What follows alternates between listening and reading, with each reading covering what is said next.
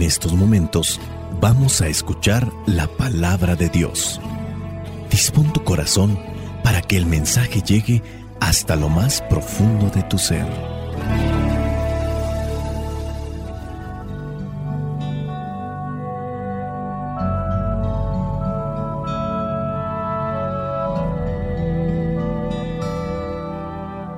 El Evangelio que la iglesia nos presenta para el día de hoy corresponde a Juan capítulo 10, versículos del 31 al 42. Dice así, los judíos volvieron a tomar piedras para tirárselas, pero Jesús les dijo, por el poder de mi Padre he hecho muchas cosas delante de ustedes, ¿por cuál de ellas me van a apedrear? Los judíos le contestaron, no te vamos a apedrear por ninguna cosa buena que hayas hecho, sino porque tus palabras son una ofensa contra Dios. Tú no eres más que un hombre, pero te estás haciendo Dios a ti mismo. Jesús les dijo, en la ley de ustedes está escrito, yo dije que ustedes son dioses. Sabemos que lo que la escritura dice no se puede negar. Y Dios llamó dioses aquellas personas a quienes dirigió su mensaje. Y si Dios me consagró a mí y me envió al mundo, ¿cómo pueden ustedes decir que lo he ofendido porque dije que soy hijo de Dios? Si yo no hago las obras que hace mi Padre, no me crean. Pero si las hago, aunque no me crean a mí, crean en las obras que hago para que sepan de una vez por todas que el Padre está en mí y que yo estoy en el Padre. Otra vez quisieron arrestarlo, pero Jesús se les escapó. Regresó al otro lado del Jordán y se quedó allí, en el lugar donde Juan había estado antes bautizando. Mucha gente fue a verlo y decían, de veras, aunque Juan no hizo ninguna señal milagrosa, todo lo que dijo de este hombre es verdad. Y muchos en aquel lugar creyeron en Jesús. Palabra de Dios. Te alabamos, Señor. Señor Jesucristo, nuestro divino Salvador. Gracias te damos por tu infinito amor.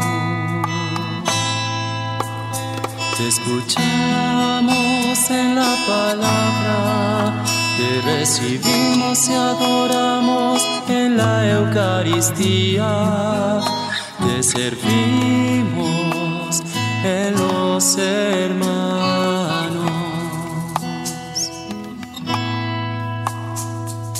Que seamos misioneros como lo quieres tú, enseñando los hombres el fuego de tu amor. Al encontrarnos con estos pasajes en la Biblia, donde hay un grupo de personas movidos por el enojo, por la envidia, por el odio, y que están buscando constantemente esas formas o maneras de acabar con la vida de Jesús, me lleva a pensar también por lo que he visto, lo que he escuchado, que la maldad tiende en ocasiones a ser más creativa que la bondad. Un hombre malvado, una persona movida por la maldad, ya sea el enojo, el odio, el rencor, el resentimiento, la envidia, pareciera ser que esta persona, movida por estos sentimientos, tiende a maquinar, a idear, a plasmar lo que son aquellas maneras con las cuales se podría acabar con la otra persona, con la que trae un problema, un disgusto. Y es que estos judíos buscan de una manera, buscan de otra, analizan lo que son los discursos de Jesús para encontrar una palabra o analizan sus movimientos, su actuar para encontrar ese movimiento con el cual podrían increpar a Jesús y poderlo acusar para entonces ejecutar con justificación lo que ya traen entre ceja y ceja. Y es que aquí también podemos determinar cómo los sentimientos nos mueven, nos mueven a la creatividad y que no siempre la creatividad puede ser buena. Por ejemplo, en este caso de idear cosas para hacer caer al otro y llevarlo a una situación en la cual quede oculto, quede humillado o quede erradicado de la faz de la tierra, porque esa era la intención de estos judíos. Veamos allí el versículo 31. Los judíos volvieron a tomar piedras para tirárselas. El enojo de estos judíos era desenfrenado. Y podemos entender que no es solamente buscar como tal la piedra física, sino también están buscando esos argumentos o esas acciones con las cuales puedan señalar como culpable a Jesús y así condenarlo a muerte. Jesús obviamente al conocer sus intenciones los encara, los confronta y es ahí cuando les dice en el versículo 32, ¿por cuál de aquellas cosas buenas que he hecho delante de ustedes me van a apedrear? Los judíos ahí le responden, no te vamos a apedrear por ninguna cosa buena que hayas hecho, sino porque tus palabras son una ofensa contra Dios. Jesucristo toma ese discurso, toma esas palabras para darles una respuesta. Él tomando incluso parte de la Sagrada Escritura, que en este caso los fariseos y los maestros de la ley conocen bien, pero no la han sabido interpretar, Jesús con esa misma palabra les da una respuesta.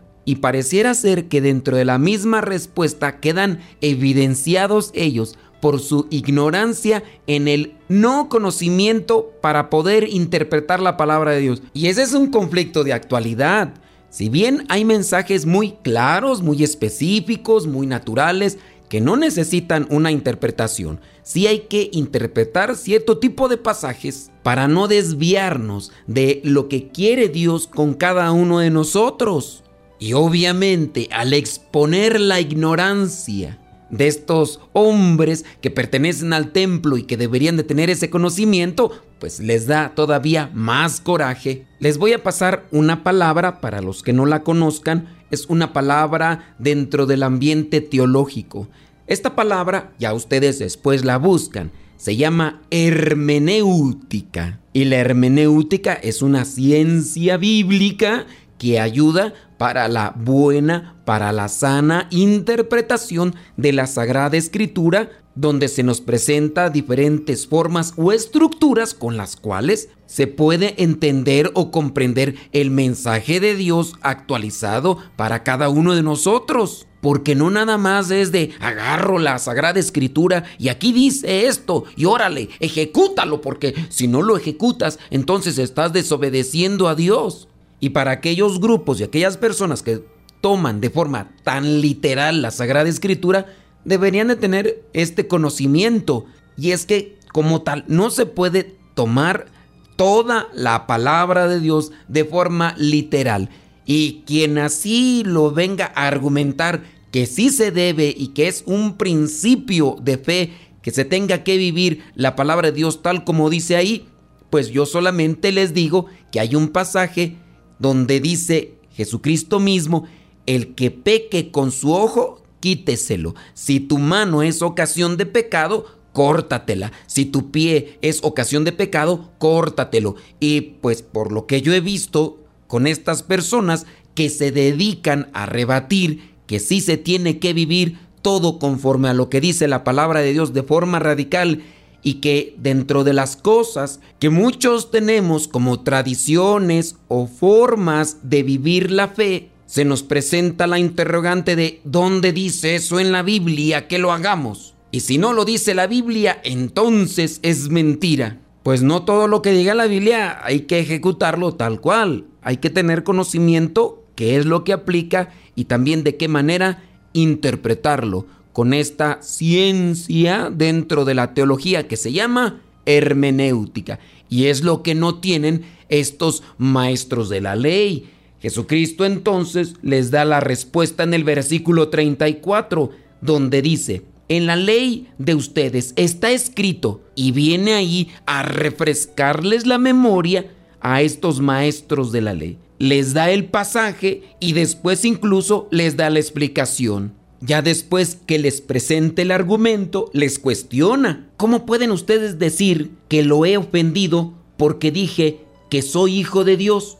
Y ya después presenta lo que vendría a ser su carta de presentación. Las cosas que él hace no son por mérito propio, no es una cosa que pueda hacer cualquier persona. Y dice en el versículo 37, si yo no hago las obras que hace mi Padre, no me crean pero si las hago, aunque no me crean a mí, crean en las obras que hago para que sepan de una vez por todas que el Padre está en mí y que yo estoy en el Padre. El Padre está en mí porque yo puedo realizar aquellas cosas que nadie más puede hacer. Puede dar la vista a los ciegos, puede hacer que incluso muertos revivan, o también el término que es correcto, resuciten o aquellos que están paralíticos se levanten, o los que están enfermos de lepra queden con una piel tersa como si fuera la de un niño, o aquellos que están tartamudos y que tampoco pueden escuchar, vuelvan a recobrar esos sentidos. Es la carta de presentación de Jesús. Él habla en nombre de su Padre, porque él mismo lo dice, yo no vengo a decir nada por cuenta mía, todo lo que vengo a decirles es lo que el Padre me ha dicho. Y también las cosas que realiza no las hace por su cuenta. Oye, te estoy diciendo que vengo de Dios. Estoy realizando cosas que nadie más en el mundo hace. ¿Por qué no me creen? ¿Qué necesitan para creerme? Lejos de aceptar, se enojan más con él. Y dice ahí en el versículo 39 que después de toda esta respuesta que les dio, quisieron arrestarlo. Pero Jesús se les escapó y regresó al otro lado del Jordán, ahí donde Juan había estado bautizando. Mucha gente fue a verlo y decían, de veras, todo lo que dijo Juan de este hombre era verdad. Y dice que muchos en aquel momento creyeron en Jesús.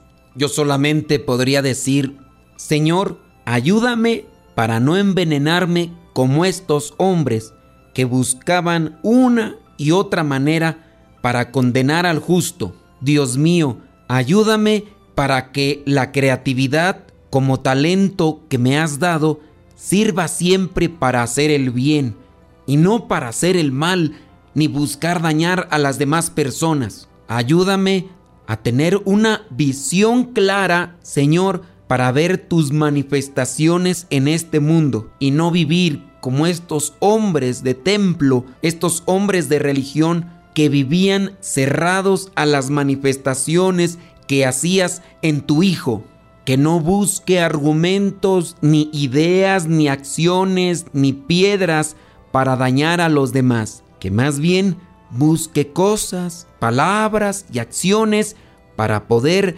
brindar ayuda al que sufre, al que está necesitado, Señor. Dame la luz de tu Espíritu Santo para buscar siempre cumplir con tu voluntad. Soy el Padre Modesto Lule de los misioneros servidores de la palabra. La bendición de Dios Todopoderoso, Padre, Hijo y Espíritu Santo, descienda sobre cada uno de ustedes y les acompañe siempre. Vayamos a vivir la palabra.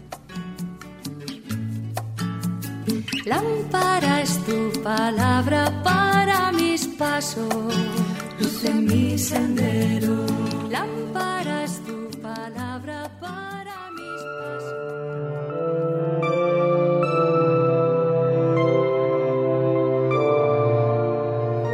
Yo también me reflejo en Judas. Alejándome de la luz voy entrando en la oscuridad de la noche. Y era de noche, dice el Evangelio.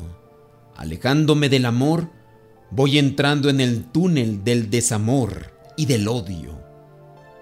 Y el Evangelio también dice, a quien yo bese, ese es, arrestadlo. Yo, alejándome de la paz, voy entrando en el espiral del remordimiento. Y dice también el Evangelio, y a él, a Judas le remordió la conciencia. Fue y se ahorcó. Ahora entendemos un poco más ¿Por qué no le interesaron las 30 monedas de plata? Porque se ahorcó. No pudo abrirse. No quiso abrirse al amor misericordioso de Jesús. No toleraba más los ojos dulces del Señor. No aguantaba más esa voz tierna de Jesús. No soportaba más esas manos cariñosas de Jesús dispuestas a levantar al caído. Y ahí quedó Judas. Y ahí puedo quedar yo. Después viene Pedro, otro personaje de la pasión en el cual me puedo reflejar. Más que amor a Pedro, le faltó valentía. Quiso dar la vida por Cristo, pero a la hora de la hora fue cobarde, tuvo miedo, prefirió salvar su vida. Pedro, en el laboratorio de su corazón tenía dos sentimientos mezclados, a lo mejor igual que yo, amor y miedo. Pedro, porque amaba a Cristo, no huyó después de que Jesús fue atado y apresado. Y porque estaba atenazado por el miedo, siguió a Jesús de lejos porque tenía miedo, negó a Jesús tres veces, cobardemente, pero porque amaba a Jesús, salió fuera y lloró amargamente su pecado de traición al Maestro. Pedro es distinto a Judas, esa mirada tierna y misericordiosa de Jesús, dice el Evangelio, y Jesús lo miró se le clavó en lo profundo del corazón de Pedro, pero no era una mirada de reproche, sino de compasión. Una mirada que pareció decirle, Simón, yo he rogado por ti. Fue una mirada alentadora, misericordiosa, una mirada que le decía, Pedro, ¿a dónde vas? No te separes de mí, sígueme le miró con la misma ternura que cuando le llamó al seguirle.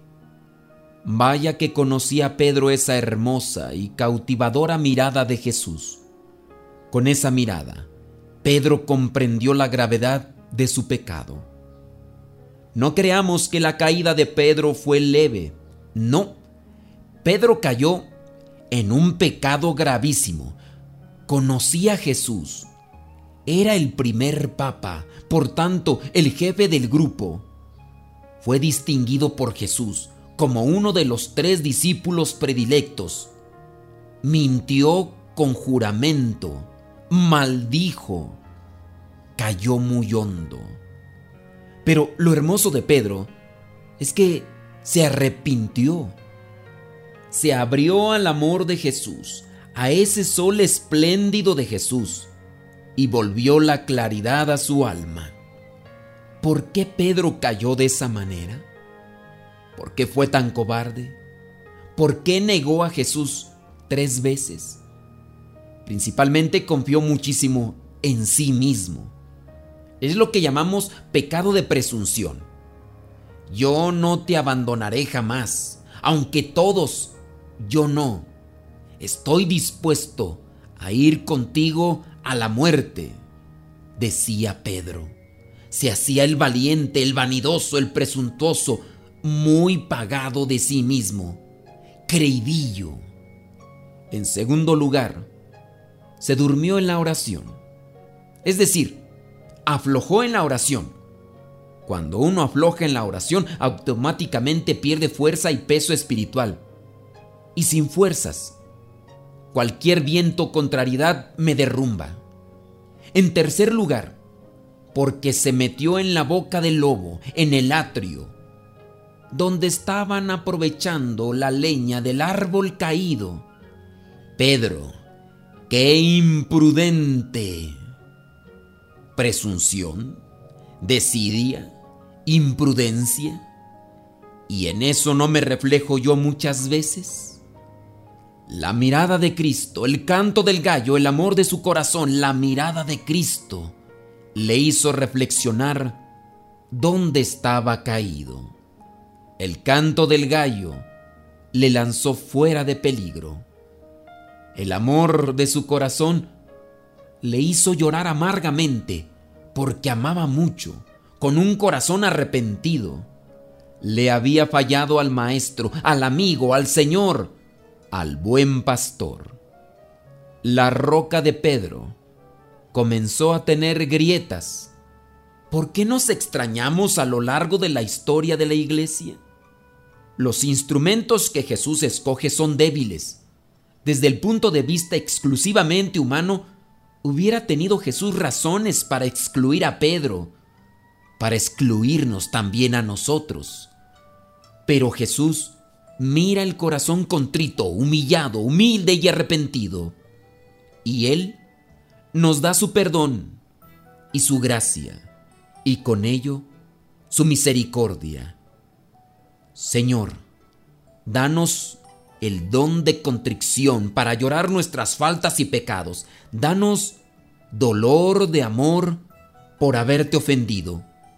Y ayúdanos a levantarnos, acercarnos a ti, a pedirte perdón y a volver a comenzar. Otro personaje en la pasión de Jesús, en el cual posiblemente me reflejo, es Pilato después de que los sumos sacerdotes decidieron la muerte de Jesús, el asesinato del hombre más justo de la historia. Ahora se encaminan al palacio del gobernador Pilato para sacarle la ejecución, dado que sólo el poder civil podría dar muerte a alguien. Estaban seguros de lograrla, porque sabían que Pilato era débil le llevaron con el punto más fuerte. Jesús se dice el Mesías. Para un romano, esa palabra le daba a entender que había una revolución inminente. Y se lo llevaron tempranito, antes de que el tribuno Pilato comenzase las audiencias habituales.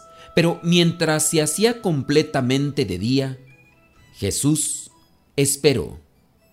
Serían entre las seis y las ocho de la mañana cuando llegaron ante Pilato. Hicieron bajar a Pilato de su cómodo asiento y estancia, porque los sumos sacerdotes judíos no podrían subir para no contaminarse, dado que era la casa de un pagano. ¡Qué hipocresía! No querían contaminarse para poder conocer la Pascua. Y sin embargo tenían el corazón pervertido, contaminado de odio, malquerencia y el deseo de matar a un inocente. Nos encontramos ante una de las figuras más enigmáticas de la historia, un personaje con tantos, con tantos rostros. Era el quinto procurador romano que dirigió Palestina desde que Roma se adueñó de estas tierras. Es una persona con doble personalidad. Por una parte muestra un enorme desinterés y casi un fastidio de verse mezclado en un asunto que no le interesa y que considera una querella intestina con el seno de un pueblo, el judío, al que desprecia.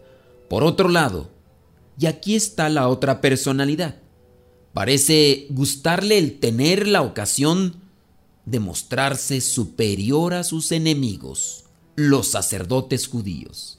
Le agrada el que tengan que acudir a él, humillarse, y parece paladear el placer de retrasar su respuesta a lo que le piden.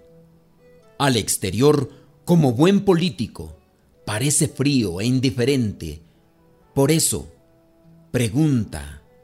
Inquiere, da la impresión de estarse haciendo el interesante. Podía haberse limitado, sin más, a confirmar la sentencia del Sanedrín, pero prefiere comenzar de nuevo el juicio desde el principio. ¿Qué acusación tienen contra este hombre? Es la pregunta.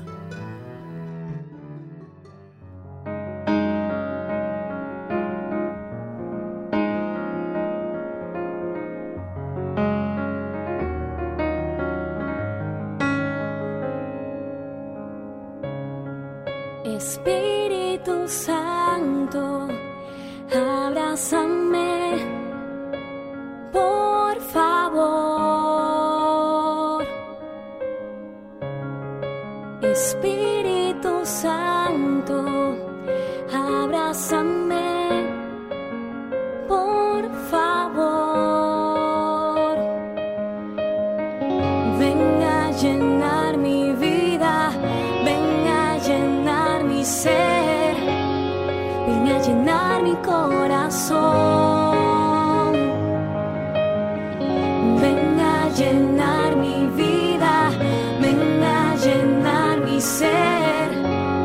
Ven a llenar mi corazón.